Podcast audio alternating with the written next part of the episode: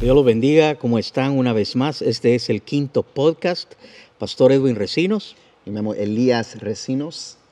Y estamos aquí para poder pasar un tiempo muy, muy bendecido junto con ustedes mientras tratamos a la luz de la sola escritura los temas sociales, culturales, todo lo que esté pasando en el mundo, lo que pasa en nuestras vidas, como en los anteriores podcasts.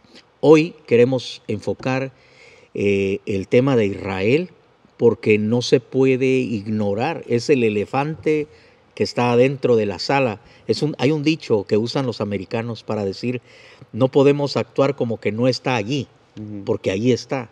Lo que está pasando ahorita eh, en Israel, lo que está estando en Palestina, ya son más de 40 días, creo que andamos como en el día 40 y, 45. October 7th, right? Sí, entonces en noviembre 7 ya fueron 30 y luego hoy ya estamos a día 15. Hoy estamos 15. 15, ok.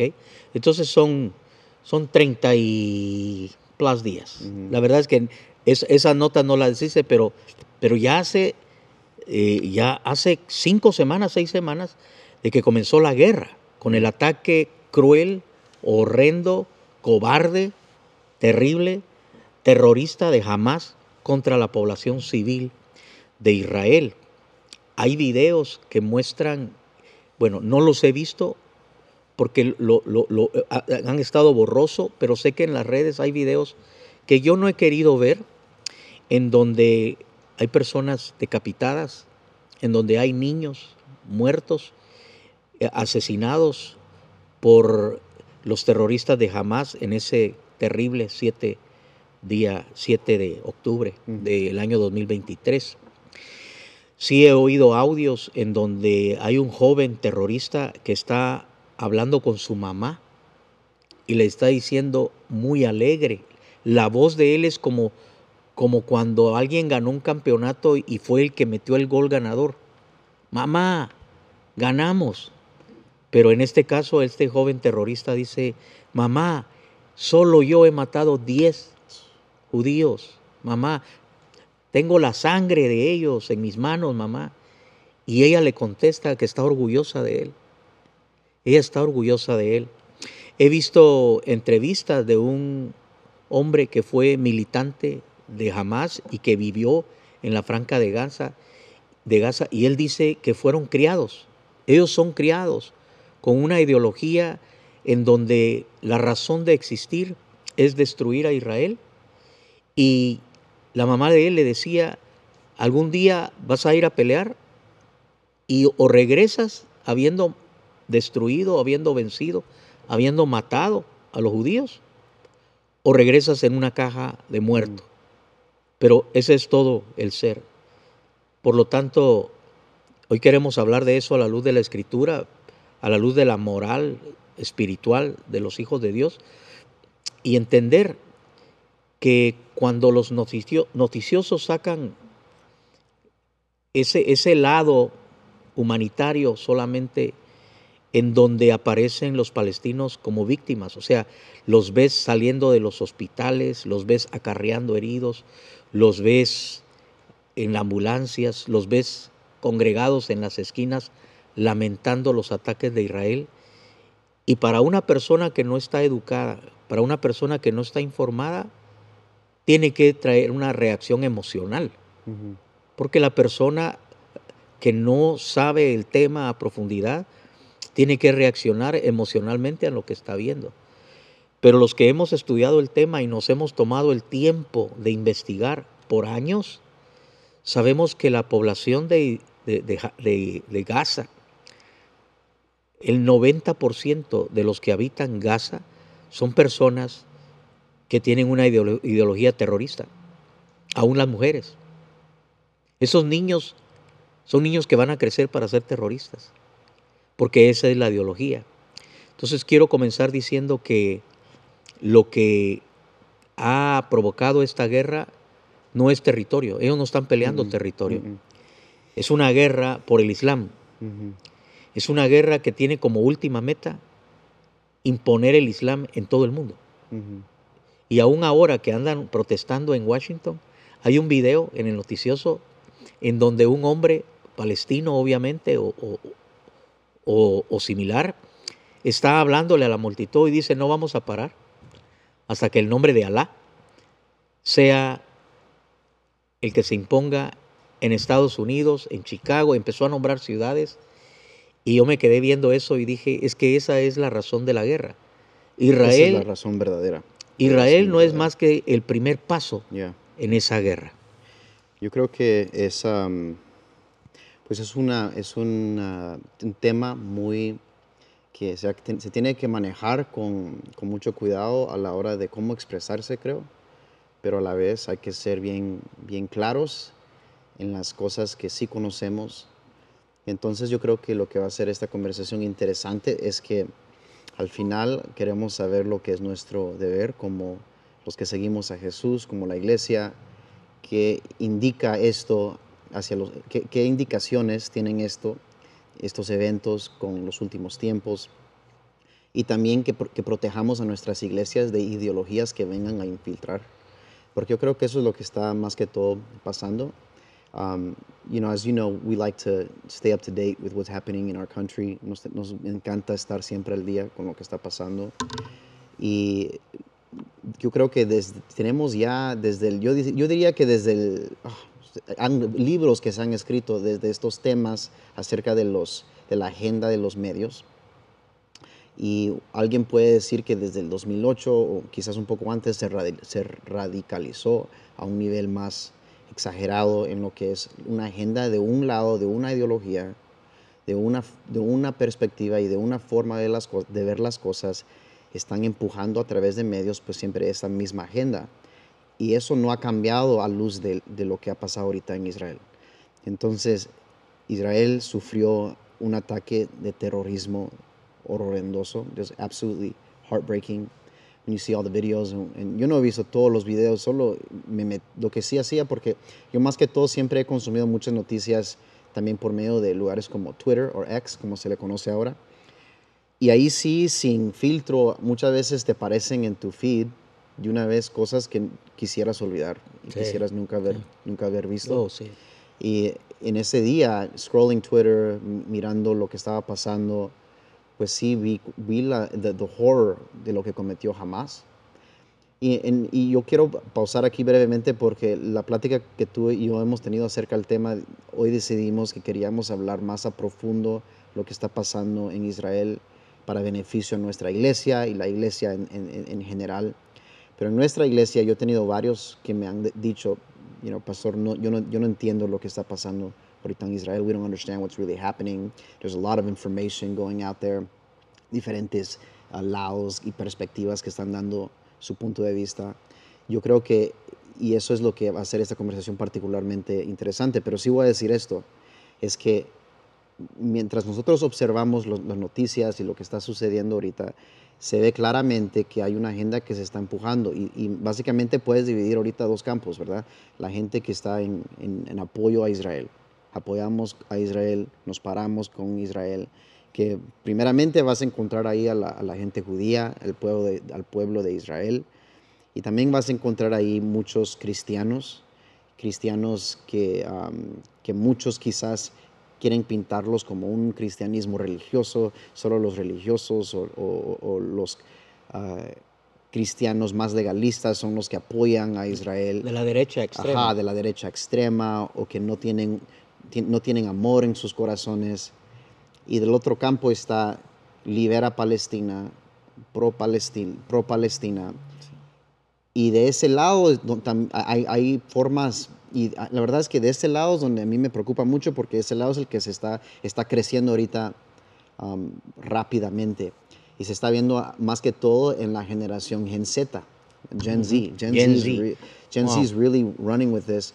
Yo creo que tiene más que ver, pues obviamente tiene que ver con las universidades, tiene que ver con tú y yo lo hemos hablado también acerca de lo que está pasando en nuestra nación, en lo que es el sistema educativo público, pero también a un nivel más alto es las universidades, los profesores que enseñan, las ideologías que ellos ya cargan, que ahora usan sus, ah, plataformas en el, en el clase como su oportunidad de, de seguir multiplicando estas ideologías y lo usan como que su, su forma de vender sus libros y de empujar estas agendas. Y ahora, para mí es importante que entendamos que lo que está pasando en Israel, con lo que se enfrenta a Israel, está más que todo, ellos están, obviamente no hablo como un experto que, que lo sabe todo, pero de lo que sí conozco, tenemos que distinguir ciertas cosas. Número uno, que el, se va a pintar como que es una batalla étnica. O sea, es Israel, que son los, los que están oprimiendo a la gente en Palestina, que están ocupando territorio que les pertenece a este pueblo, que se les ha dado el nombre palestinos, y que realmente Israel son los malos, y que si tú amas a, la humanidad, que si tú eres pro, pro vida o pro justicia, humanidad. pro humanidad, te tienes que encontrar del lado de Palestina que están peleando con el oprimidor. Ahora, eso es una narrativa que se está contando de un lado con el, fin de que Israel pierda apoyo, de tener el, apoyo público de la gente, de, las multitudes, y lo hacen de, formas muy deceptivas. Y mientras yo me preparaba para hablar hoy, era importante que yo empecé a investigar. Entonces empecé a investigar una vez más. No es que, y esas son cosas que yo ya eh, los he leído en algún momento, pero hay ciertas cosas que quería hablar contigo que las hemos hablado antes. Y empezando con el ataque. Ok, empecemos con el ataque. ¿Qué es lo que pasó el 7 de octubre? Ese fue un ataque dirigido por Hamas. Sí. Right? Entonces, cuando hablamos Palestina, tenemos que entender que Palestina tienen a su cabeza ahorita, o los que están realmente haciéndole daños a ese pueblo, y a esa gente que vive ahí es este grupo terrorista que se llama Hamas. Sí. Right? Entonces, conocemos que Hamas tiene una misión, tú lo mencionaste un poco, pero Hamas en su charter, en su lista de, metas, Lista, lista de... Su razón de existir. Su razón de existir, ellos tienen ahí que ellos creen que Israel está presente y, por el momento hasta que llegue el día donde Islam bien, venga a borrarlos de ese lugar and really la meta de ellos es terminar con Israel enteramente. Por eso ellos tienen un eslogan que dice desde el río hasta el mar. From the river, to, the sea. Extermination. lo que quiere decir es desde el Jordán hasta el mar Mediterráneo, Israel deja de existir. Mira, ya que tú lo tocaste de esa manera y me parece genial, tenemos que comenzar, porque este podcast se llama Sola Escritura. Quiere decir que nuestro interés en, real, en realidad es más que nada dirigido hacia aquellos que tienen interés en lo que dice la Biblia. Yes. En tener una postura que vaya de acuerdo con Dios, porque creemos en ese Dios y creemos que la Biblia es la palabra de Dios. Entonces, para todo cristiano, sea un cristiano que recién está comenzando en su caminar en Cristo, o alguien que ya tiene muchos años, lo primero que tiene que saber para identificar su postura como hijo de Dios es ponerse del lado de Dios. Yo no le pido a nadie ni le aconsejo que se ponga en contra de Dios, porque Dios es perfecto, es bueno, es misericordioso y tiene un trato de bendición para toda la humanidad y tiene un plan de bendición para cada individuo y cada nación. Pero cuando identificas el plan eterno de Dios para salvación, te manda a comenzar con Israel como la nación que Dios escogió, no porque sea mejor que nadie, porque el mismo, los, los mismos libros en el Nuevo Testamento, hablando Pablo, explica que no fueron escogidos porque sean mejor que ninguno, precisamente porque representan a toda la humanidad. Israel representa a todos los seres humanos porque las características de Israel las tenemos todos. Ser testarudos, ser muchas veces llevados por el instinto y no por el espíritu, ser desobedientes, ser tercos. Esas son características del ser humano. Yo lo veo en la iglesia, lo he visto en mi familia, lo he visto en mí mismo. Mi batalla siempre es para mantenerme en línea con la voluntad perfecta de Dios. Entonces, pero ve a la Biblia y lee las promesas de Dios para Israel y lee las profecías de Dios que tienen que ver con Israel y eso te va a entender en dónde está parado Dios en este mismo momento.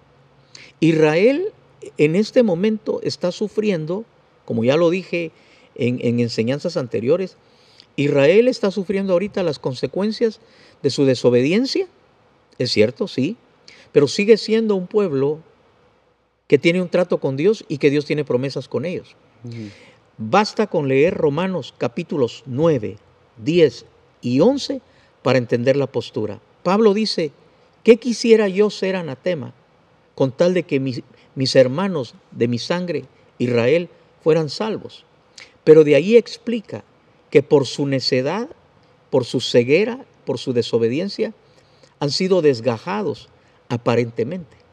Pero al final Israel será salvo, habiendo terminado todos los procesos que ahora vemos.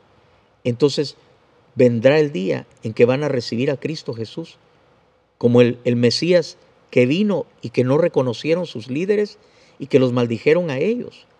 En aquel día, cuando los sumos sacerdotes y cuando el pueblo dijeron, caiga tu sangre, se referían a la sangre de Cristo, sobre nosotros y sobre nuestros hijos, se estaban volviendo a maldecir.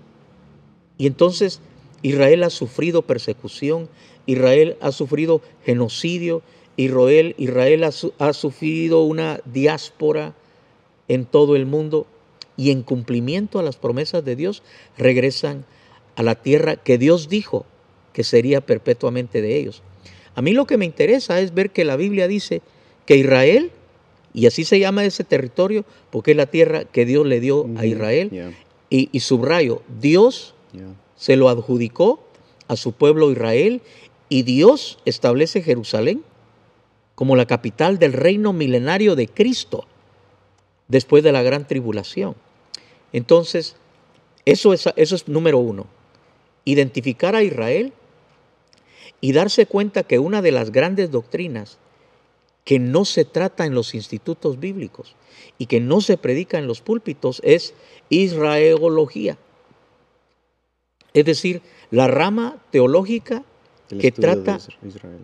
Los cristianos tienen que tener israelología, entender cuál es la teología de Israel, para que por una entiendan los tratos de Dios con ese pueblo y por otra cumplan la voluntad de Dios para los que sí son sus hijos, habiendo recibido a Cristo en este tiempo, y que la voluntad de Dios es que oremos por la paz de Jerusalén.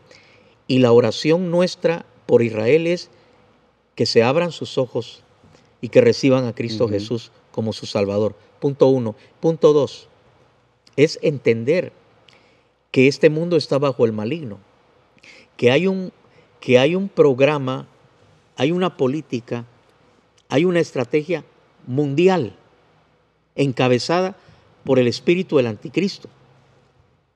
Hay un sistema que ya se, ya se ha establecido y se sigue estableciendo, y es un sistema que quiere establecer un gobierno mundial y que ha comenzado a verse mucho más acelerado a mediados del siglo pasado, en los años 50, cuando comienza las grandes innovaciones tecnológicas, como la aviación, como la radio, como la comunicación, el teléfono, como la televisión, como el cine, como la música alcanzando a multitudes, como las grandes estrellas y los grandes ídolos siendo los influencers. Si tú le hablas a un joven hoy día o a una jovencita y le preguntas quién es su héroe, es muy posible que te mencione a un deportista, te, mencione a un actor o actriz de cine, o a un actor o actriz de televisión, o a un cantante de música, cualquiera que sea su género. Porque el mundo entero está ahorita bajo un embrujo, un hechizo, que llega a la sala, que llega al, al iPad, que llega al teléfono a través de los medios. Y entonces tenemos, a partir de los años 50, comienza una estrategia, y oye esta, porque esto es algo que mucha gente ignora, pero es una gran verdad. Y es que comienza una estrategia por entrar a las escuelas. Y esa estrategia comenzó con, con hacer las escuelas laicas, lo cual uno dice, bueno, en realidad tiene razón, sacar la Biblia de las escuelas, prohibir la oración en las escuelas y luego, después de eso, comenzar a infiltrar todos los niveles de educación. Elías, en Estados Unidos y en muchos lugares del mundo, el enemigo está metido en las escuelas, desde las escuelas elementales hasta las universidades. Se está viendo más que nunca aquí en los Estados Unidos. Porque, pero ha llevado estas, estas, ah, digamos, 50, son 5, 6, 7, en 7 décadas, en 70 años, el mundo está en las manos de Satanás a través de la educación. Yeah, it's true. Y hay muchos que dicen que no, no, no se entiende por qué hemos permitido tanto, de la- tanto los cristianos como los que tienen, digamos, que solo tienes valores conservativos, cómo han permitido Conservadores. con- conservative, okay, conservadores. How have you allowed that to happen? Sí. Bueno, los púlpitos, uno de los grandes problemas, Elías, y lo digo con respeto a todos los grandes, porque aún dentro de la iglesia tenemos los grandes, ¿va? los famosos, los que, los que tienen miembros por decenas de miles o más, los que tienen millones de seguidores, ¿verdad? Y sin embargo, no son los más preparados, Elías. No son los más preparados. Tenemos gente famosa por muchas razones, pero no necesariamente son los que están teológicamente mejor formados. Y esta gente, a causa de esa ausencia de, de conocimiento bíblico, doctrinal, teológico, no han tocado esos temas. En los púlpitos se desnutrieron a las multitudes, se, eh, le faltó alimento a la multitud en áreas proféticas. Y cuando hablo proféticas no digo los adivinos que te dicen qué comiste ayer y que te prometen que mañana será el año en que recibirás todo lo que no has recibido en 20. No. Estoy hablando de los que realmente estudian la palabra de la profecía bíblica, la profecía más segura, lo que está en la escritura, escatología. ¿Podés creer que hay pastores evangélicos, protestantes, que tienen doctrina amilenialista? ¿Cuál, ¿Qué es eso? Es la doctrina católica. Mira, ya en el tercer siglo, después del tercer siglo, el emperador, la mamá del emperador, la familia del emperador, la corte del emperador, los políticos, los militares, todos empezaron a entrar al cristianismo como una moda.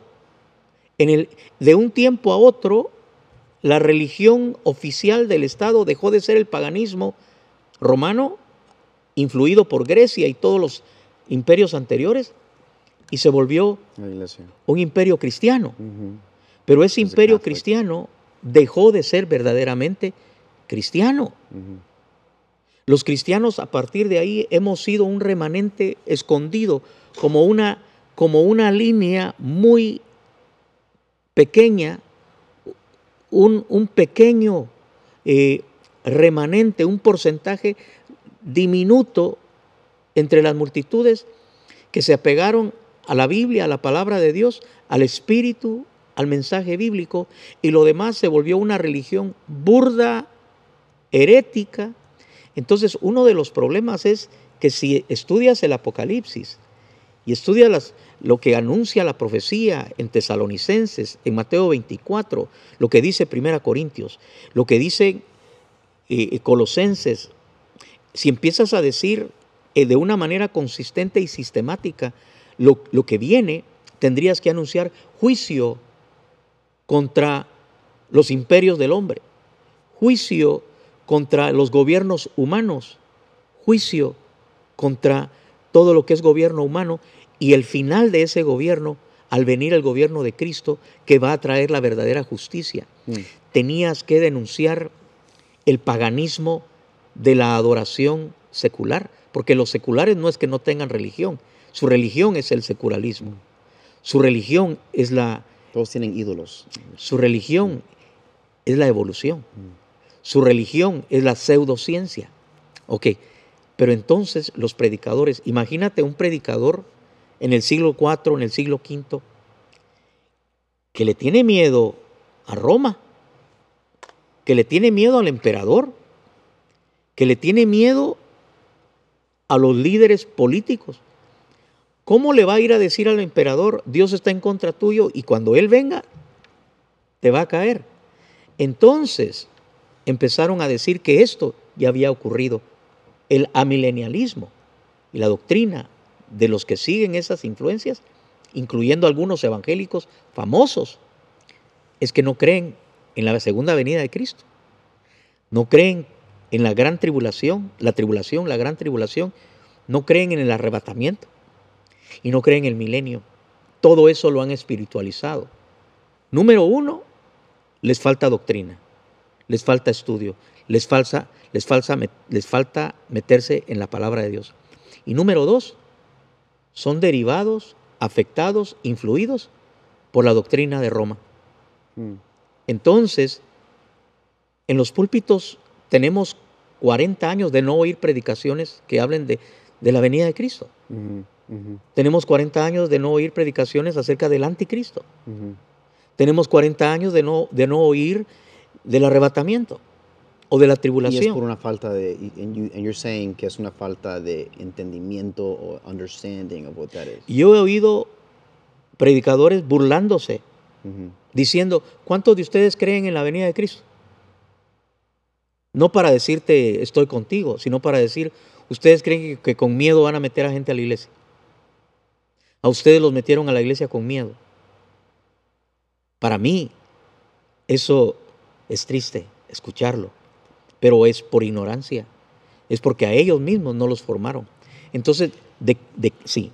Yo sé que eso, es un, un, buen punto. Yo creo que eh, you're kind of alluding, estás como que hablando de, la importancia de tener entendimiento de la Biblia o doctrinas, una, doctrina sana, de tener tu teología bien establecida, porque si no estás perdiendo mucho de lo esencial, estás perdiendo mucho de lo que es parte de nuestro deber, responsabilidad, como la iglesia, pues I know we're not talking about this specifically, específicamente no estamos hablando de esto, pero quiero hacerte esta pregunta para ver tus pensamientos, porque yo creo que eso sí es un, un tema que que se ha visto ahorita mucho en la iglesia, opiniones que son tan diferentes, opiniones que a veces si alguien tiene un, una raíz fuerte en la palabra de Dios, pues viene otro que se identifica como cristiano, pero tiene valores que en tu conocimiento sabes que no se alinean con la palabra de Dios. Y mi opinión, esa es mi opinión, yo creo que tiene mucho que ver con el, tanto cristiano ahora que es alérgico a la teología, mm. como que si ser una iglesia que, alcanza a los, a los que están lejos de Jesús es una iglesia que no les da importancia a teología. Yo he escuchado jóvenes a decirme que hacen como que una división o, somos más de, la relación con Dios o, o me importa más la teología. Incluso yo te mandé un video donde un pastor hace como que una, una distinción, oh. Eh, eh, we would say a dichotomy. Es más, yo, yo no sabía, ahorita que me dices, creo que ya me lo habías dicho otra vez, entonces ese, ese hombre es pastor. Entonces, no, no, sé si es pastor, ok, voy a aclarar aquí, no sé si es pastor, pero va, lo invitan a predicar a muchas uh, conferencias donde solo predican pastores, pero lo que yo vi es que es, más que todo, I think he's the founder of a non-profit, como que él fundó un non-profit donde él ayuda a muchas personas. Una organización no lucrativa de ayuda. Pero es parte de una ola de pastores y un movimiento de pastores que a mi sorpresa están en apoyo a Palestina y entiendo que, que, muchos vienen con el ángulo de, y entiendo eso, eso es my heartbreak porque no queremos dar un mensaje contrario, que claro que nos duele cualquier persona que muere, cualquier inocente que muere. Claro. y sobre todo si muere sin Cristo. Yeah, that's painful, that hurts. Eso, eso es, uh, te debería doler a cualquier, a cualquier persona.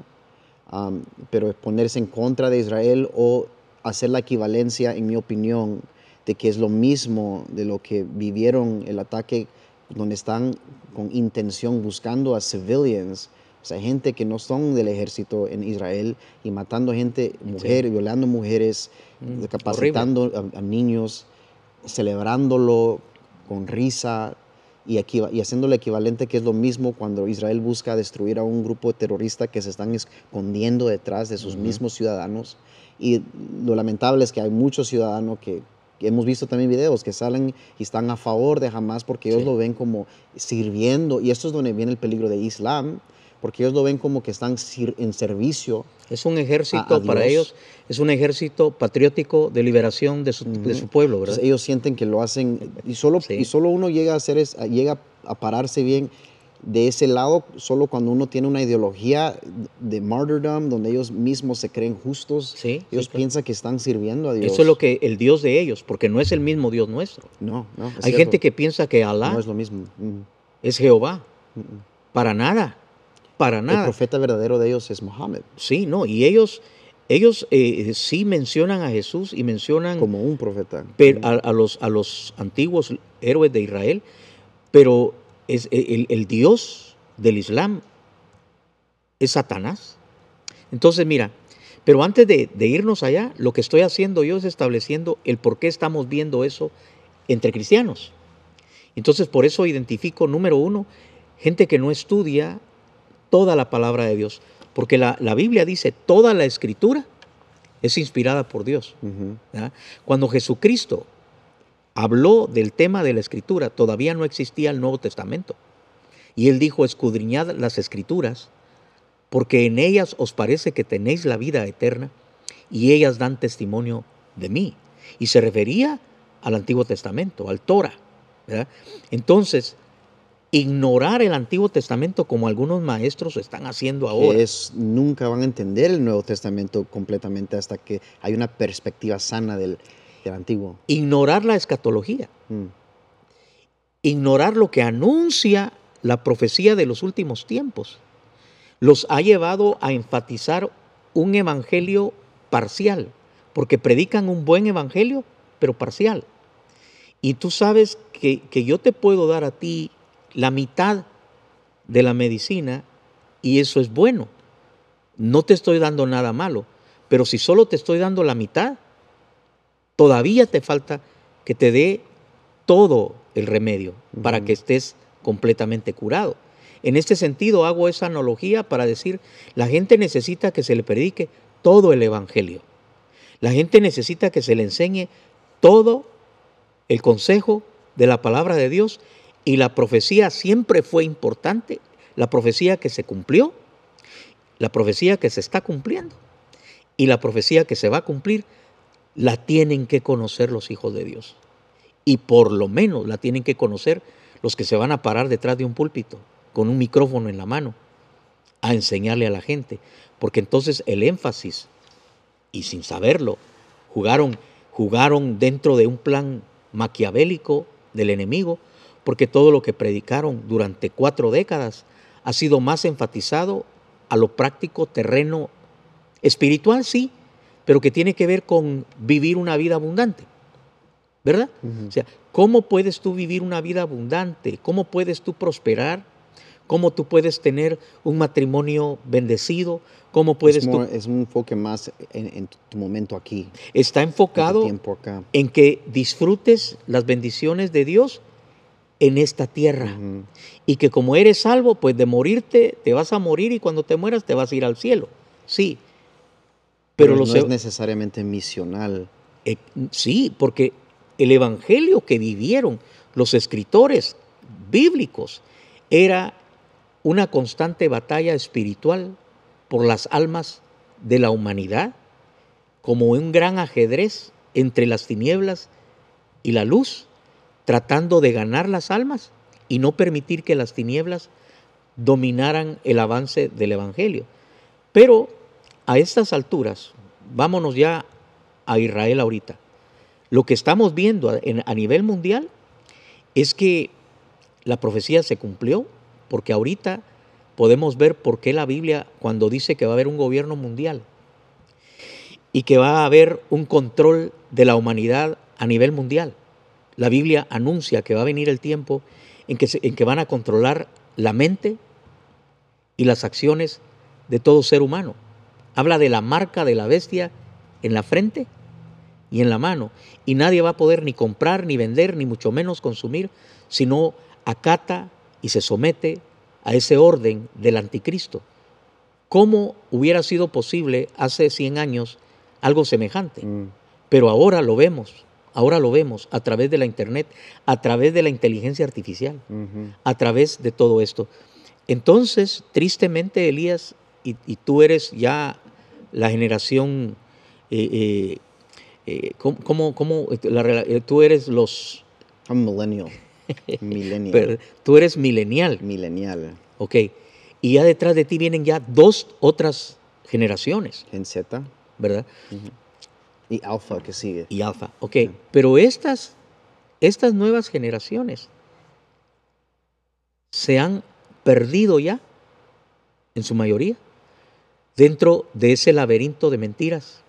Porque hay mentiras en la escuela, hay mentiras en la televisión, TikTok, hay mentiras en la música, hay mentiras en los políticos. ¿En quién, en qué líder político confías tú? Mm. ¿De qué partido puedes tú decir este sí, Elías? Ninguno. Este mundo no va a mejorar. Este mundo se está yendo por la reposadera, pero Dios ya lo sabía y Él tiene un plan de salvación para los que todavía lo quieran y lo amen. Entonces, ver a Israel en esa esquina nos pone en alerta a los cristianos porque ese es el cumplimiento de la palabra de Dios. Y lo vemos. Entonces, mira, la gente que piensa que es buena, pero no está bien enseñada, ni está bien preparada, por supuesto que van a estar en contra de Israel.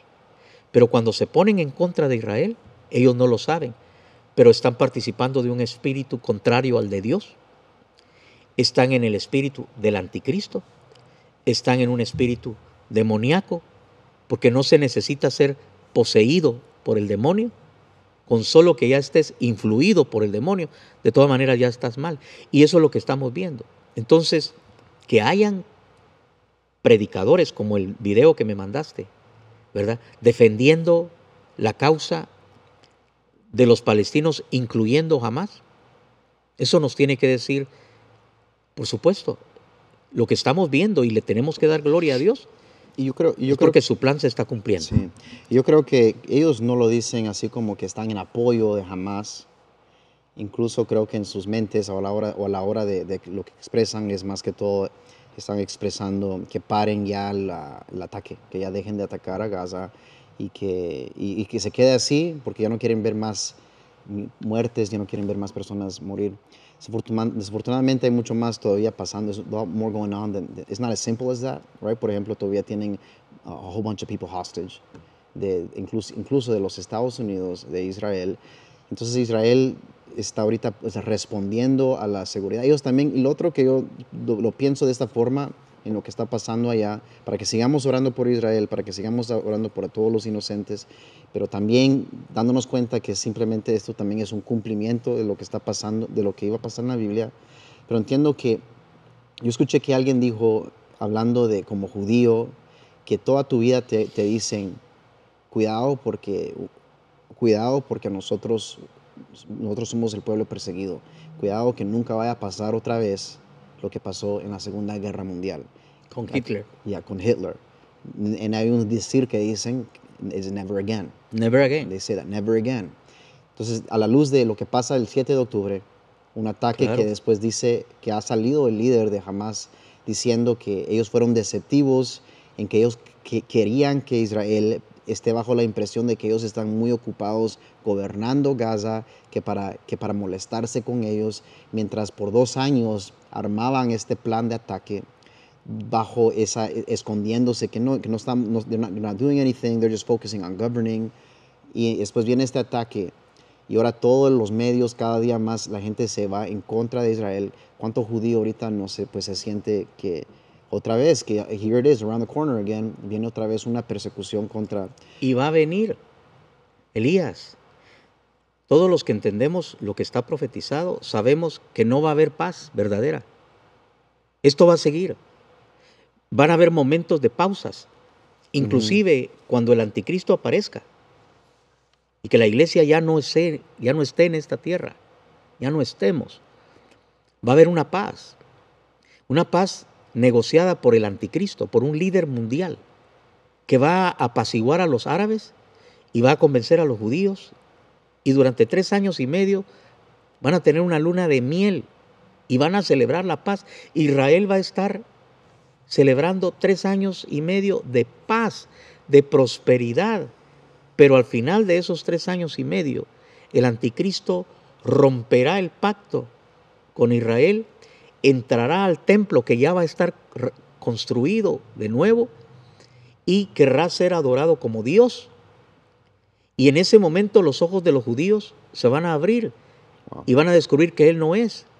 Y entonces se van a antagonizar al anticristo, el anticristo va a venir contra ellos y al, ahí va a empezar una serie de juicios, pero al final de esos años es la guerra de Armagedón, cuando las naciones enemigas de Israel, dirigidas por el anticristo, van a rodear Jerusalén y entonces aparecerá. Y esta es una de las profecías más bellas y que nosotros vamos a ver porque dice su palabra que vendremos juntamente con Cristo en las nubes cuando Él establezca el reino.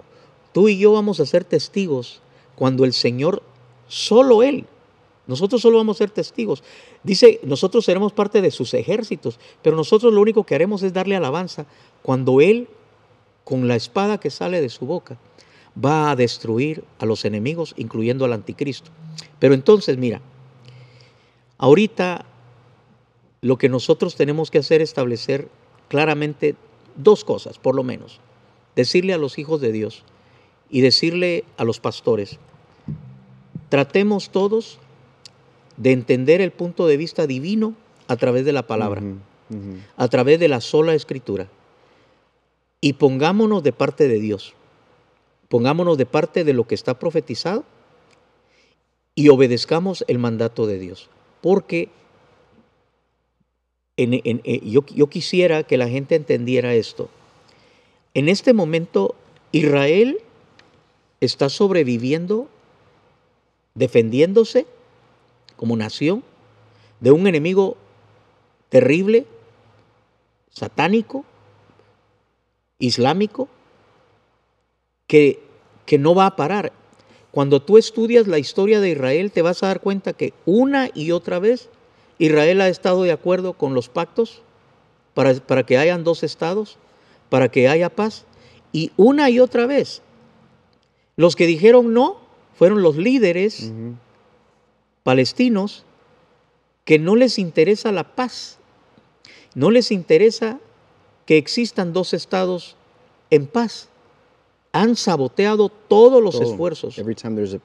incluyendo, hay un video donde hay un video, no sé si lo has visto, de Hillary Clinton aclarando ese punto y diciendo ella con, con mucho denuedo, aclarando que ellos rechazaron la paz y que ellos son los que han continuado en ese ataque, pero porque es una ideología. Es religiosa, al final es una batalla de religiones. De religiones y es también una instigación espiritual demoníaca. Eso es así. Entonces, hay un video que, yo quisiera que miráramos y comentáramos en eso. Es un video en donde un joven israelí sale... Israel, ¿Es israelí? Sí, él es, él es israelita. Él es judío. Mm. Pero él sale a la calle y no les dice que es judío. Simplemente sale a la calle a conseguir firmas entre los que apoyan la causa palestina para que firmen, pongan su firma. Con quién están. para que firmen una petición a favor de Hamas y Palestina. Y la gente dice, sí, ¿dónde tengo que firmar? Aquí.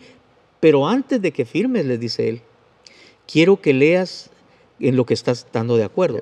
Y les dice, una de esas, que todos los cristianos y todos los judíos tienen que ser exterminados.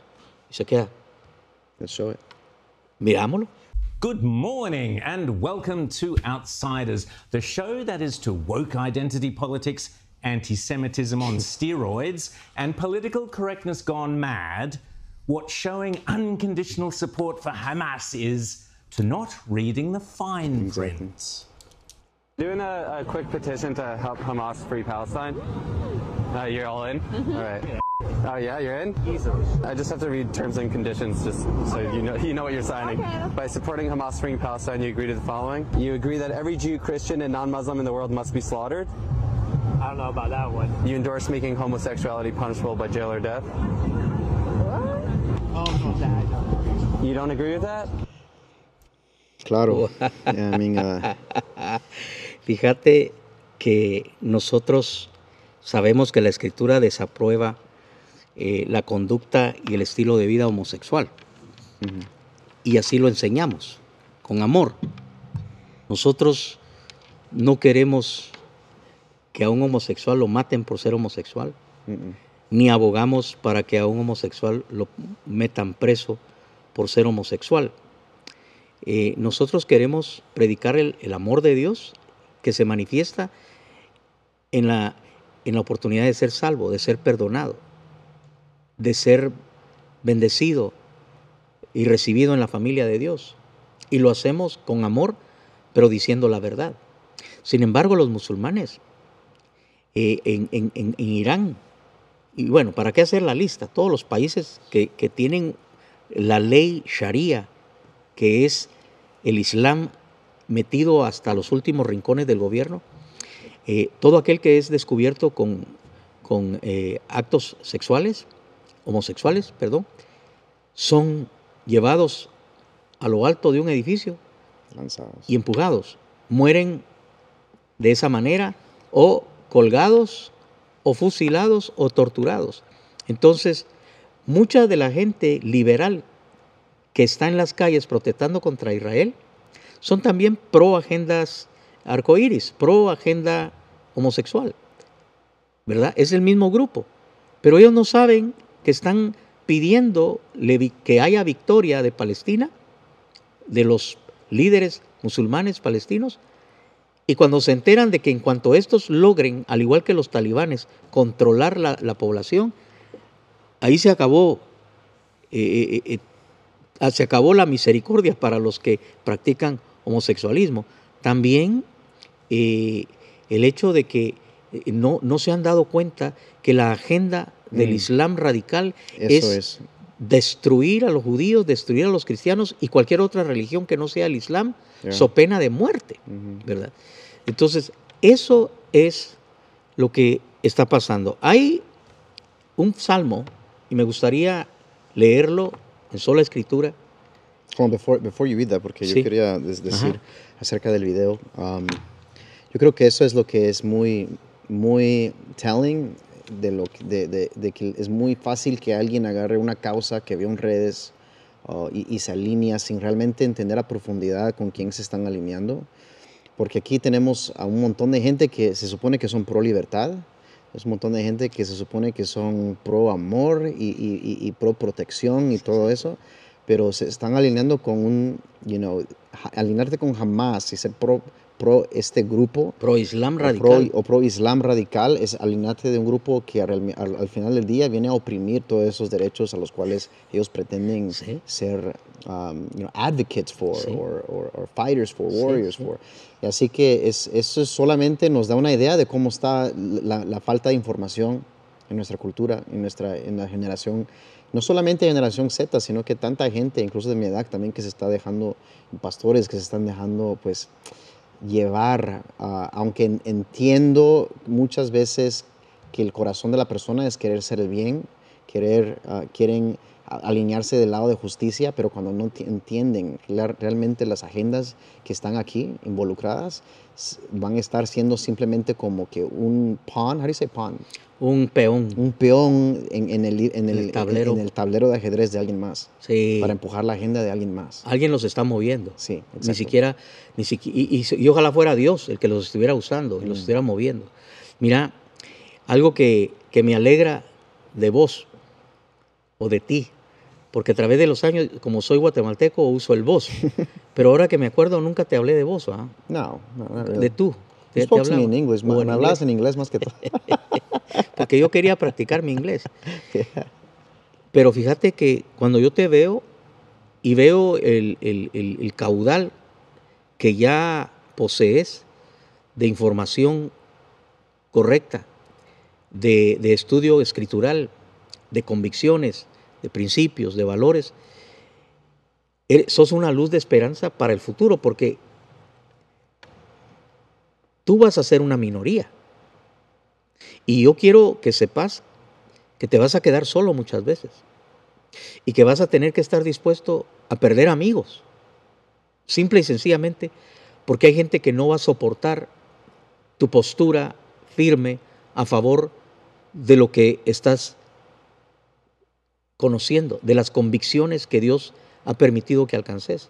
Sos una rareza, sos una rareza. Elías, la mayoría de jóvenes ministros en el mundo anglo ya no se esfuerzan por, por saber qué dice Dios, sino también se esfuerzan, o más bien se esfuerzan por saber qué opina la gente, para crear iglesias o congregaciones que se ajusten a la medida de una cultura que cada día más se acelera en la dirección contraria.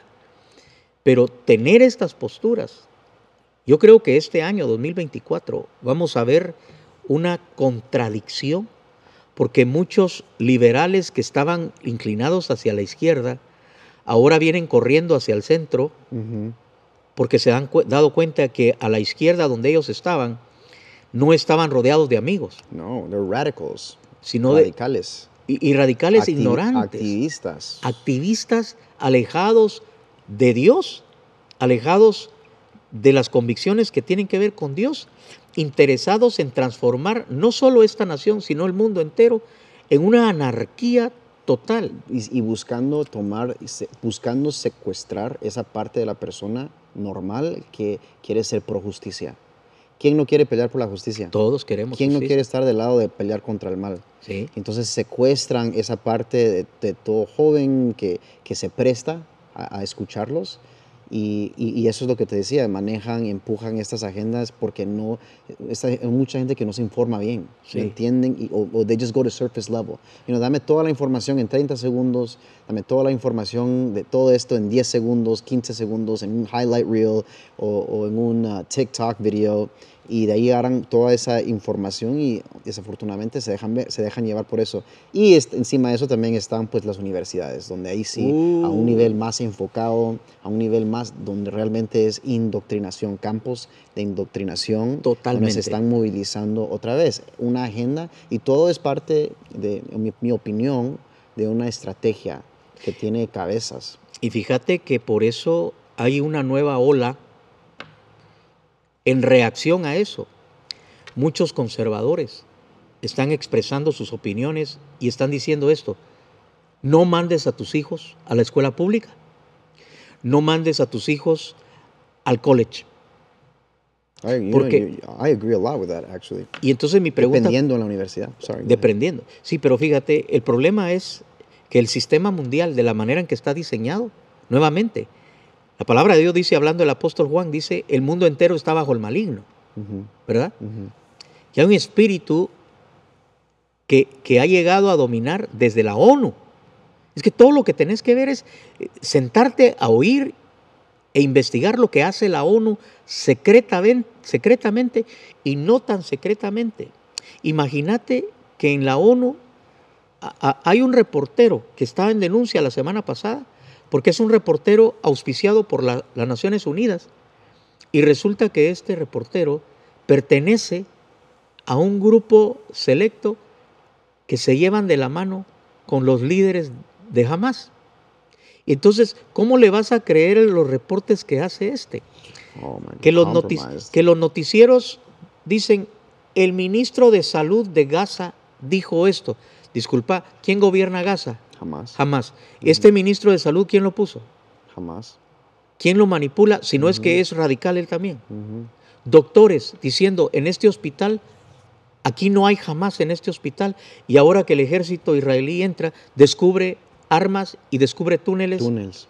Y descubre que debajo del hospital. Y que en las mismas uh, ambulancias se usaban para transportar each other. Que en las ambulancias eh, se, transportaban. Y sabes qué es lo terrible.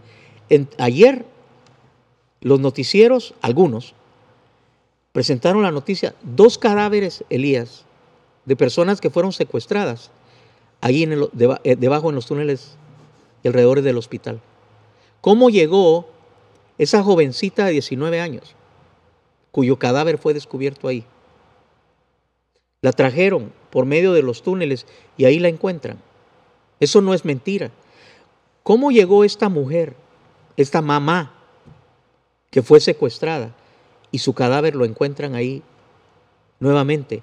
En- entonces, el sistema mundial, porque esto lo que estamos viendo son las, las muestras de que realmente las Naciones Unidas, las ONGs, ¿verdad?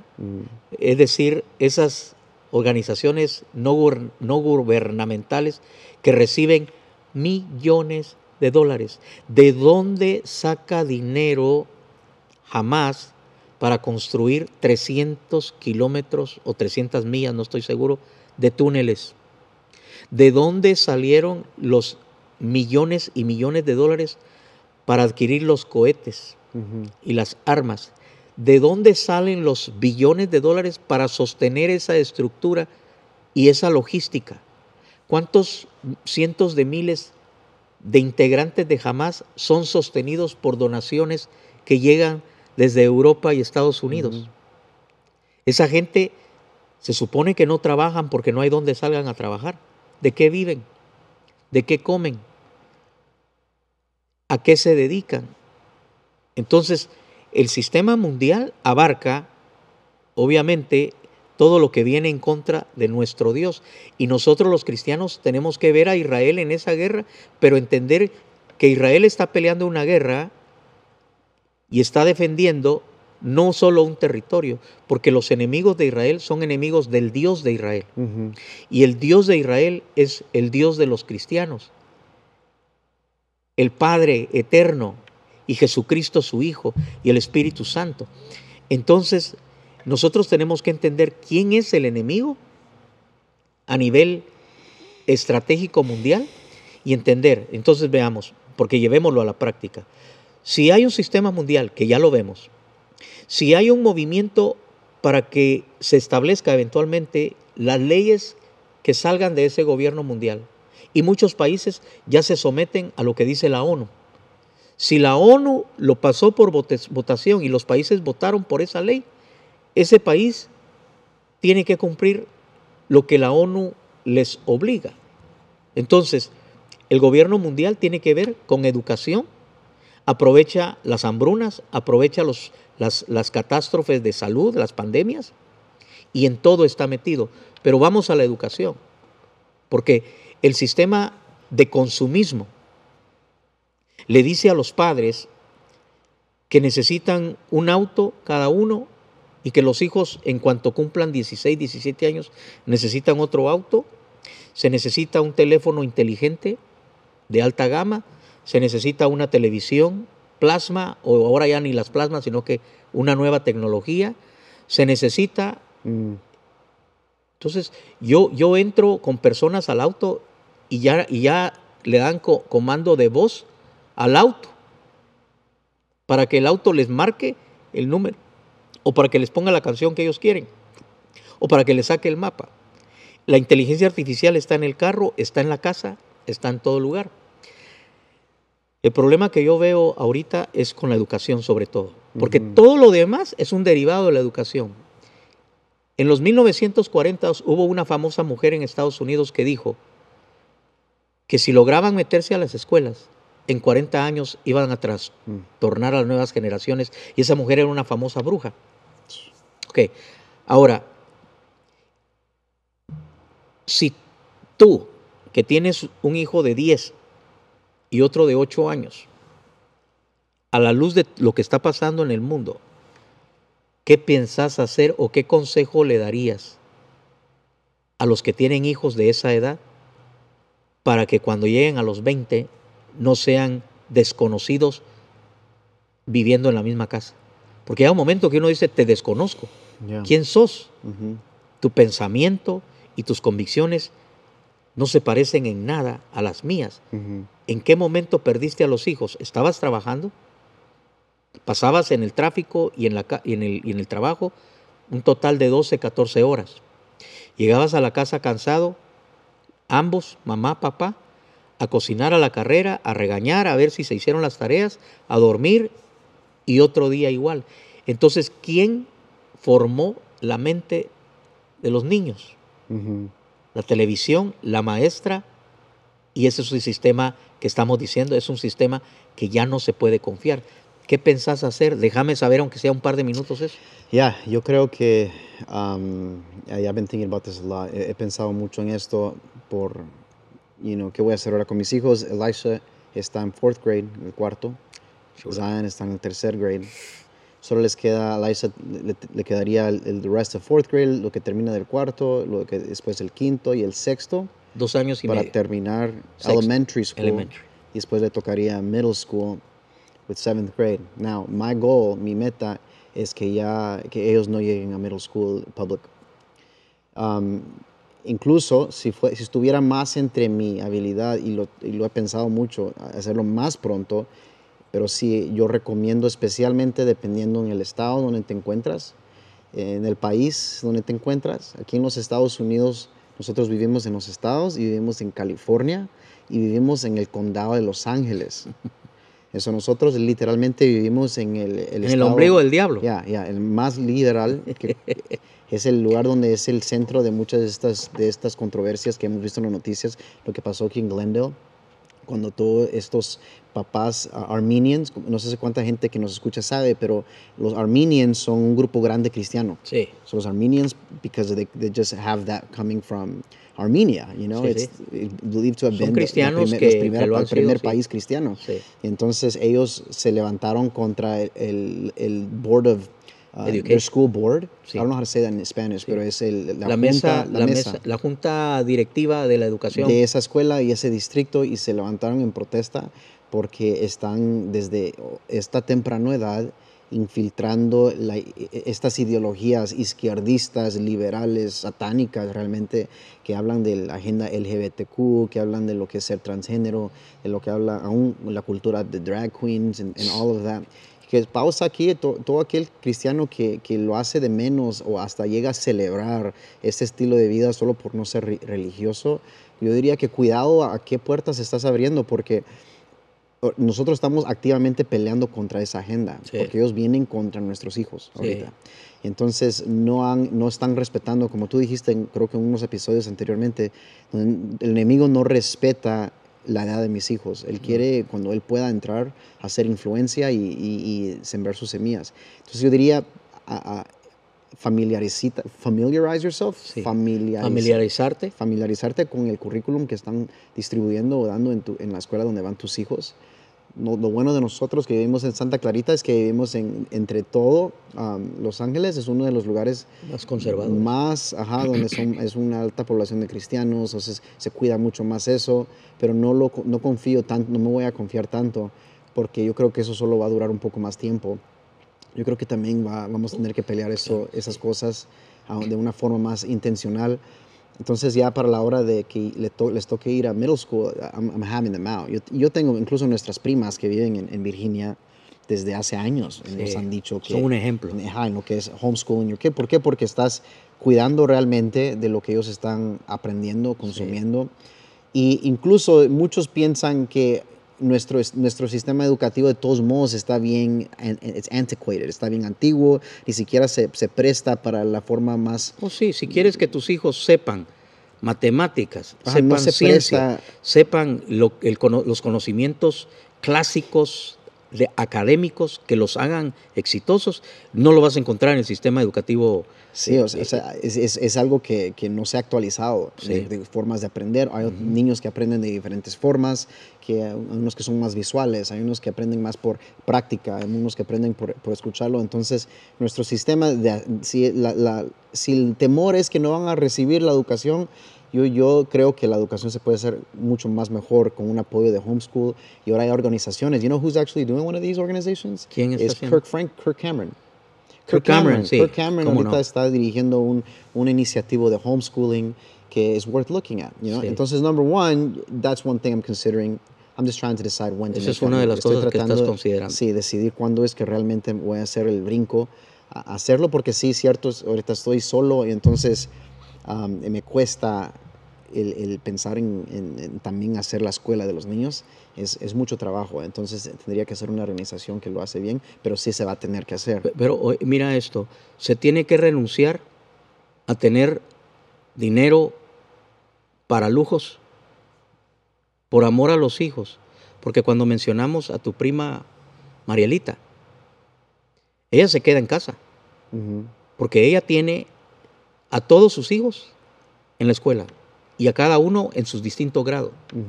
Rachel, la mayor, va súper adelantada. ellos ella se encarga de que todos estén Y, marchando. y ella les pone el horario. Y ella les da su break como que estuvieran en la escuela. Y es trabajo, es trabajo. Es, trabajo. Pero eso quiere decir que ella no está ganando ese segundo income.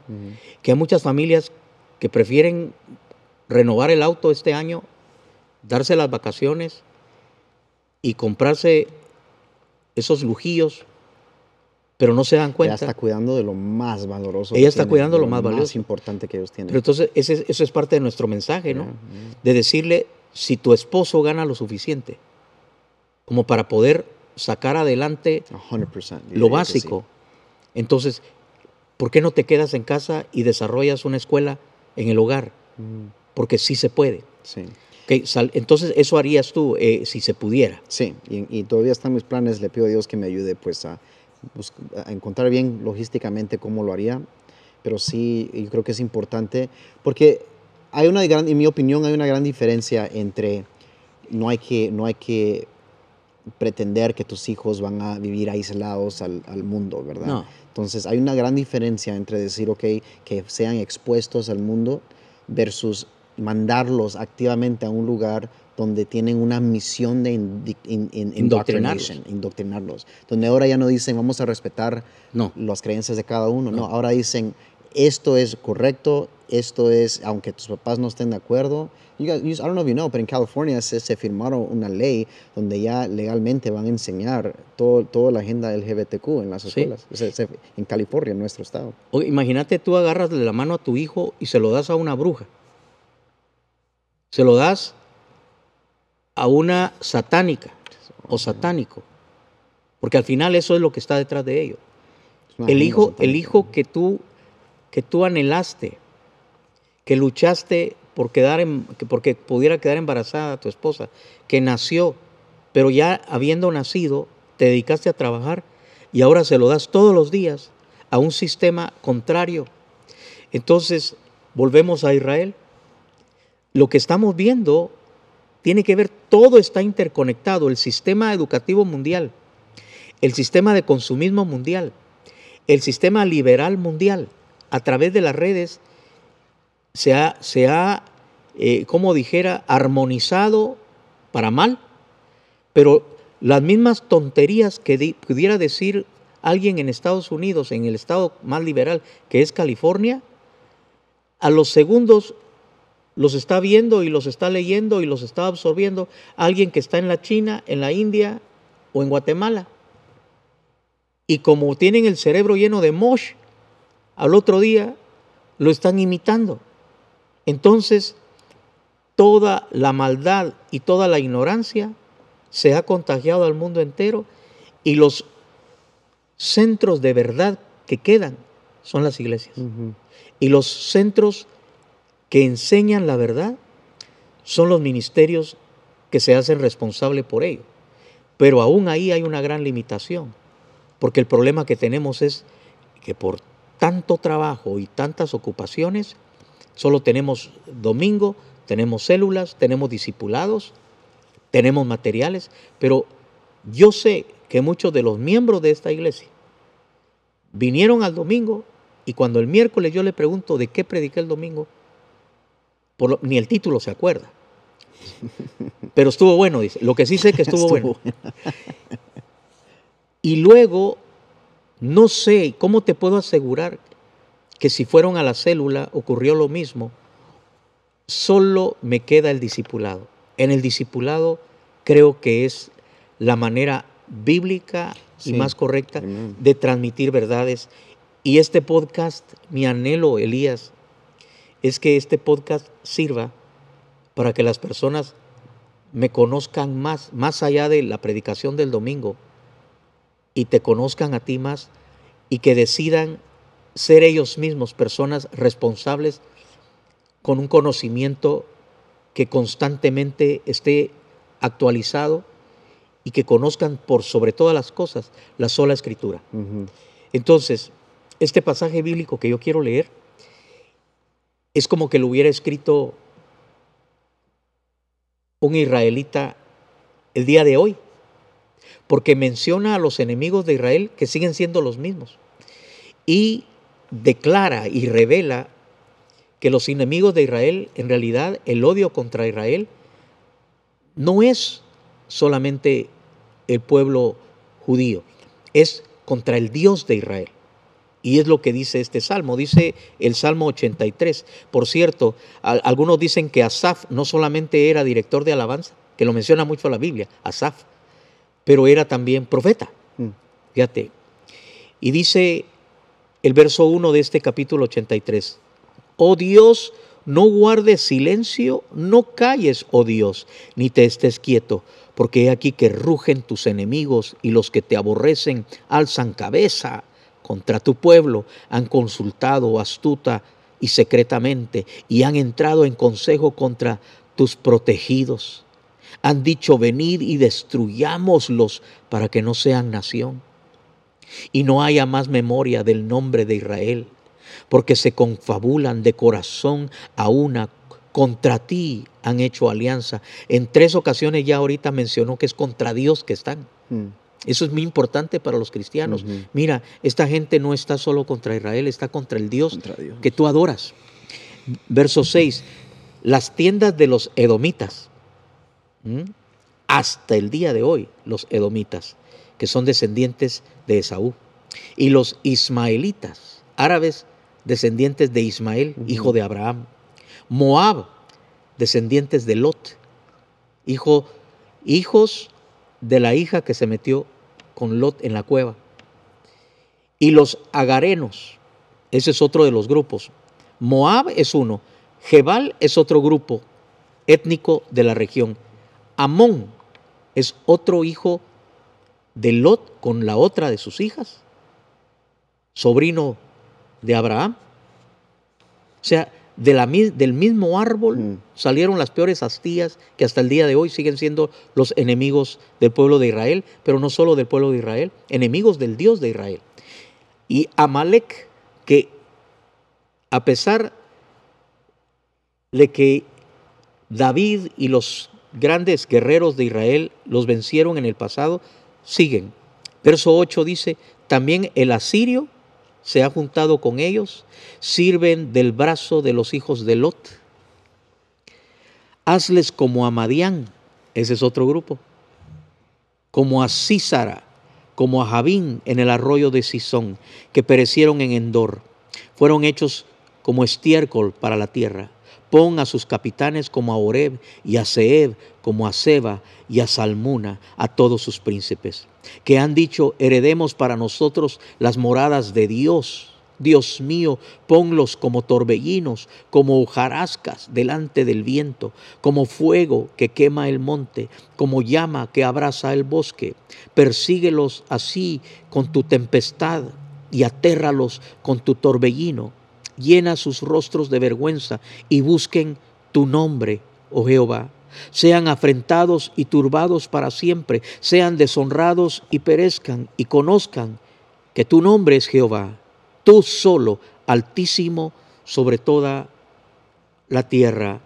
Este Salmo 83 sigue siendo parte del, del lote profético para estos tiempos. Cuando estudias, cuando quieres estudiar la profecía de Israel y los tiempos finales, una de las referencias va a ser este salmo, el Salmo 83. Pero al final tenemos que concluir con el consejo para el pueblo de Dios, ¿verdad? Yo le digo a la gente entonces y a mis amados, tengo muchos amigos pastores, gracias a Dios, y, y platicamos de estas cosas, conversamos, algunos me mandan a preguntar, y mi consejo es, Volvete experto en la doctrina de Israel. Volvete un experto. Decidí que vas a saber el origen y el destino de Israel. Mm. Y conoce sus juicios, porque obviamente Dios los ha castigado. Pero entiende que solo Dios, se, solo Dios retiene para sí el derecho de ser Él el que los juzgue y que usa contra ellos a los que más tarde Él va a juzgar también. El pueblo de Dios al orar por la paz de Jerusalén, está pidiendo por la venida de Cristo. El pueblo de Dios, cuando pide por Israel, está pidiendo para que se conviertan. Porque no, hay salvación. ¿De qué me sirve a mí pedir que permanezcan en la tierra si no conocen a Cristo? Cada judío que muere sin Cristo, Elías, se va al infierno. Hay gente que no quiere oír eso. Son tan pro judíos que son capaces de juntarse con el rabino y tomar vino de consagrar juntos, ¿verdad? Pero no le dicen la verdad. Mira, rabino, sos mi amigo, qué bueno. Pero si te morís sin recibir a Cristo, te vas a ir al infierno. Ok, entonces pedimos por los judíos, pedimos por Israel, porque sabemos que Dios tiene un trato con ellos y que nosotros como pueblo de Dios no podemos odiar al pueblo de Dios, a Israel, porque estaríamos cayendo en el espíritu del anticristo. Segundo, entonces, vuélvete un experto en, en la doctrina de Israel. Segundo, tienes que dominar la doctrina de la iglesia. Nuevamente, ¿quiénes son la iglesia? ¿Cuál es la misión de la iglesia? ¿Cuáles son los tiempos de la iglesia y el destino de la iglesia? Y, y luego, y al final, tienes que entender lo que la Biblia anuncia en cuanto al sistema mundial, que va en contra de Dios y que culmina con un anticristo y que culmina en un Armagedón y que culmina con la segunda venida de Él sobre esta tierra a establecer su reino. Hay, hay, hay, hay ministros, y vuelvo a decir, voy a dar un consejo en este momento, yo te lo daría a ti si no fueras pastor y estuvieras comenzando, te daría el mismo consejo. Donde quiera que estés congregado, cualquiera que sea el nombre, no importa qué tan famoso sea el ministro que dirige la congregación donde tú estás, tienes que saber cuál es su postura en cuanto a los eventos del porvenir. Dile que te explique cuáles son sus puntos doctrinales en cuanto a la escatología bíblica. Porque si esa persona es amilenialista, si no cree en la segunda venida, si no cree que va que, hay un personaje literal, el anticristo, que va a aparecer sobre esta tierra, si no cree en el milenio, en el regreso literal de Cristo, entonces hay una porción muy importante de la enseñanza bíblica que esa persona ignora o no quiere eh, eh, o es contrario a ella. Y yo diría, búscate una iglesia que sí crea en la totalidad de la palabra de Dios. Yeah, amen. Amén. Mhm. I Otro, otro segmento, y porque para que quiero que tú concluyas, y yo creo que esto te va a interesar. Los políticos de Estados Unidos. Mhm. Porque se ha dicho que Estados Unidos es el amigo histórico de Israel, y es cierto. Mhm. Estados Unidos ha, ha sido usado por Dios para respaldar a Israel cuando el mundo entero se le ha ido encima y algunos países de Europa. Pero recordemos que muchos países de Europa han sido contrarios o apáticos en cuanto a las posturas de Israel. Sí. Pero yo hice una corta lista de los políticos de Estados Unidos que se levantaron en contra de Israel y todavía no ha existido uno que haya sido más contrario a Israel y lo sigue siendo como Barack Obama. Sí, cierto. He's sea- part, he's partly to blame for a lot of this. Barack Obama empoderó a Irán. Mhm. Barack Obama por poco rompe relaciones con el gobierno de Israel. Porque Barack Obama, y muchos lo han dicho, Barack Obama es un musulmán solapado. Recordemos que el papá de, de Barack era musulmán Mm. y la mamá no era cristiana tampoco. Pero Barack Obama le convenía ser percibido como cristiano para ser el, Para ser electo. yeah, elected. Pero en cuanto a Israel, que es lo que nos interesa hoy, Barack Obama fue, o sea, rompió moldes, rompió la tradición conservadora cristiana de ser amigo de Israel y lo sigue siendo. Pero hay una congresista que se llama Ayanna Presley y estos son, eh, le llaman a squad. el, el squad. ¿verdad? Ayanna Presley es una afroamericana congresista por el estado de Massachusetts, séptimo distrito desde 2019. Ilhan Omar. Ilhan Omar, congresista por el estado de Minnesota, el quinto distrito congresional desde 2019. Ella es musulmana ella entró a este país eh, usando un matrimonio con su propio hermano y algo que no entendemos es por qué el FBI y por qué eh, eh, las, los que manejan las autoridades de inmigración no hicieron nada sabiendo que hay pruebas de eso. Green, it's a green card marriage, yeah. Sí, este, un, un matrimonio para Green Card, porque era, no creo que haya dormido con su propio hermano. Pero bueno, el punto es que es enemiga de Israel declarada. Ahora, esta, I- I- esta perla es. Rashida Tlaib. Tal- Yo oigo que le dicen Talib, Rashida Tlaib. pero, pero la L está antes de la A. Es T-L-A-I-B. Yo lo pronuncio Tlaib, pero oigo que los noticieros dicen Talib. Rashida Tlaib, yeah. Ok, congresista Alejandra.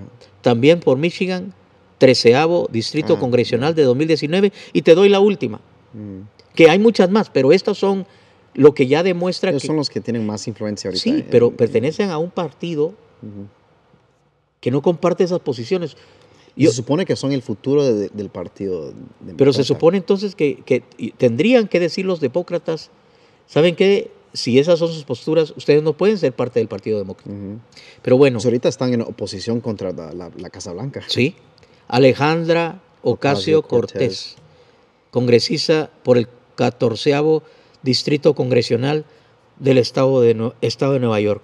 Y lo tremendo entonces es ver que estas personas están electas, han sido elegidas, estas personas están en el Congreso y son enemigos no solo de Israel. Yo quiero decirte algo que es una convicción en mi corazón. Estos son enemigos de Estados Unidos. Sí. Estas personas están en contra de Estados Unidos. ellos, ella- ellas odian al occidente. Western values, they're against it. Ellos ven a los Estados Unidos como un enemigo. Ellos ven a los Estados Unidos como el oprimidor de todo el mundo. They just see this, the United States as colonialism. Ven a los Estados Unidos como el gran problema del mundo, que somos, que somos, we're being driven by capitalism in their, in their eyes. Es, som- solamente es greed and- y todo lo que, y hay que acordarnos que todas ellas son socialistas. Sí. Entonces, e- ellos tienen una ideología completamente contraria de los Estados Unidos y ellos buscan reforma, a, a un- una, una reforma radical en los Estados Unidos. Y ahora, yo creo que si tomamos otra parte de lo que representa Israel y los Estados Unidos y por qué los Estados Unidos ha apoyado tanto a Israel, creo que tenemos que separar ciertas cosas. Hay el par- la parte espiritual, el plan de Dios, pero si lo miramos del lado, del, del lado global, geopolítico, um, Sí. tenemos que entender que los Estados Unidos es la primera nación como, como like the first type of nation like this. Es la primera nación de este estilo que fue fundada sobre valores judeo-christian. Sí, O sea, judeo-cristianos. judeo-cristianos, donde agarramos el concepto de la democracia, Sí. pero bajo los valores Cristianos. cristianos que se estableció aquí con el gran experimento. Sí. Entonces, donde la idea era que el, el gobierno, donde el pueblo, el gobierno existe para servir al pueblo y proteger los derechos del pueblo Sí. y no de que el pueblo existe para incrementar en la influencia del gobierno. Exacto. El gobierno existe para proteger Sí. al, al ciudadano. Entonces, es de ahí, esos son los valores por los cuales fuimos fundados. Ahora, ¿por qué apoyamos a Israel? Como de una forma política, también el- nuestro país tenemos que entender porque Israel también representa la única, el único país democrático de toda esa región. Sí. Entonces, la única democracia, el único lugar donde se pueden realmente, uh, where you can really vote, el único lugar donde 20% de los que viven en Israel son árabes Y, y- y son tratados para bien. que se entienda. In- incluso ahí, ahí mismo en, their- en, en el gobierno, posiciones de gobierno, Hay partidos. partidos árabes. se les ha dado al- al- a, los árabes. Y ahora pregunta, ¿habrá un régimen o una represent- representación judía en, en uno de estos países islámicos? La respuesta es no. Alguien, un, alguien- un joven me, hizo una pregunta a mí que es pretty much la pregunta era que por qué es importante que los Estados Unidos apoye a Israel. De una, de- fue la pregunta de un lado político y tenemos que entender eso, es que también estamos aliados con Israel porque Israel también se supone que el Mossad también tiene que proveer inteligencia a los Estados Unidos de lo que está pasando allá. Sí. Entonces es nuestro aliado de inteligencia, pero más que todo yo, yo, yo digo que es un, lo que representa a Israel como una mismos valores. democracia, como una democracia. Y entonces estas, estas personas que se les dice el squad, which by the way I'll say Ale- Alejandra Ocasio Cortez no me representa a mí como un hispano. No. Y a mí, y a mí tenemos que ser más, más informados y tenemos que darle más importancia a, a valores que al color de nuestra piel o de nuestro origen. A mí no me importa que ella es hispana y solo porque es hispana la voy a apoyar, porque yo lam- lam- lam- lam- lam- lamentablemente he conocido muchos hispanos que apoyan a hispanos en la Solo porque son política, solo porque son hispanos cuando los valores son anti-Dios, anti-Cristo, anti-familia nuclear, todo. Exacto. Entonces, Alejandro Ocasio Cortés y todo este squad representan a un grupo que vienen a, a- a ri- radicalizar. Si ellos tuvieran sus, if they had their way, si ellos tuvieran su voluntad, este país se estaría convirtiendo cada vez más en un país socialista, socialism, que vemos que es una ideología that's failed over and over. Oh, Nunca ten- no tenemos ni siquiera un solo ejemplo de un país que ha visto un éxito con, con, con el, la with, with, with, a, with a socialist government. Sí. Nunca lo hemos visto. Entonces tenemos que entender que ellos desde ya entran a este conflicto con una perspectiva donde ellos ya están en contra de los Estados Unidos. Entonces, que nosotros le demos apoyo a Israel, e- e- ellos... Tienes razón. Tiene, hay una razón política. Cuando Biden, y eso lo puedes hacer, investigarlo, cuando Biden era un senador recién electo, tuvo una entrevista con Golda Meir, la primera ministra mujer de Israel, que por cierto, Israel es el único país en esas áreas que ha tenido semejantes ejemplos, una mujer primer ministro. Y él le dijo, ante los ataques árabes buscando destruir a Israel, le dijo que, que sentía mucho que Israel tuviera que estar siempre en ese constante conflicto. Y ella, él no, él no entendió en ese momento lo que ella le estaba diciendo, pero ella le dijo, sí, pero nosotros tenemos un arma secreta. Y cuando ella le dijo así, Biden, el joven Biden, eh, pensó que ella le iba a revelar un, arma secreta que ellos habían inventado. Y entonces él le dijo, ¿cuál es el arma secreta? Y él le dijo, "Mi- nuestra arma secreta es que no tenemos a dónde ir. Oh, wow. That's right. Nosotros no existimos en ningún otro lado. Nosotros tenemos que pelear porque, porque no tenemos. Mm. Y entonces, y le explicó y le dijo que los primeros casi un millón de originales israelitas que llegaron cuando se formó la nación hace 70 años eran gente que venía a ser perseguida en todas las regiones árabes de alrededor. Y cualquier persona que está en contra de Israel, yo lo invito a que investigue la persecución de judíos en cada uno de esos países árabes. Que me diga cuál es el porcentaje de judíos que viven en Arabia Saudita. Averigüe cuántos Mm. judíos viven en, en Yemen. Averigüe cuántos judíos viven en, en Argelia. Cuántos O, judíos crist- o cristianos. o cristianos. también. Entonces, si vamos a hablar de derechos humanos, Oh, yeah. el ejemplo es Israel en esa área.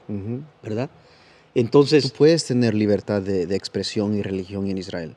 En Israel tú, oh, mira, hablando de, si estamos hablando de los que apoyan a, a los homosexuales en Israel, eso es tu decisión sí, y tienes la libertad de hacerlo. Sí. Claro, como cristianos no estamos de acuerdo, pero sí estamos de acuerdo que todo tenga el derecho de elegir su estilo de vida y, Sí. y elegir y make your decisions.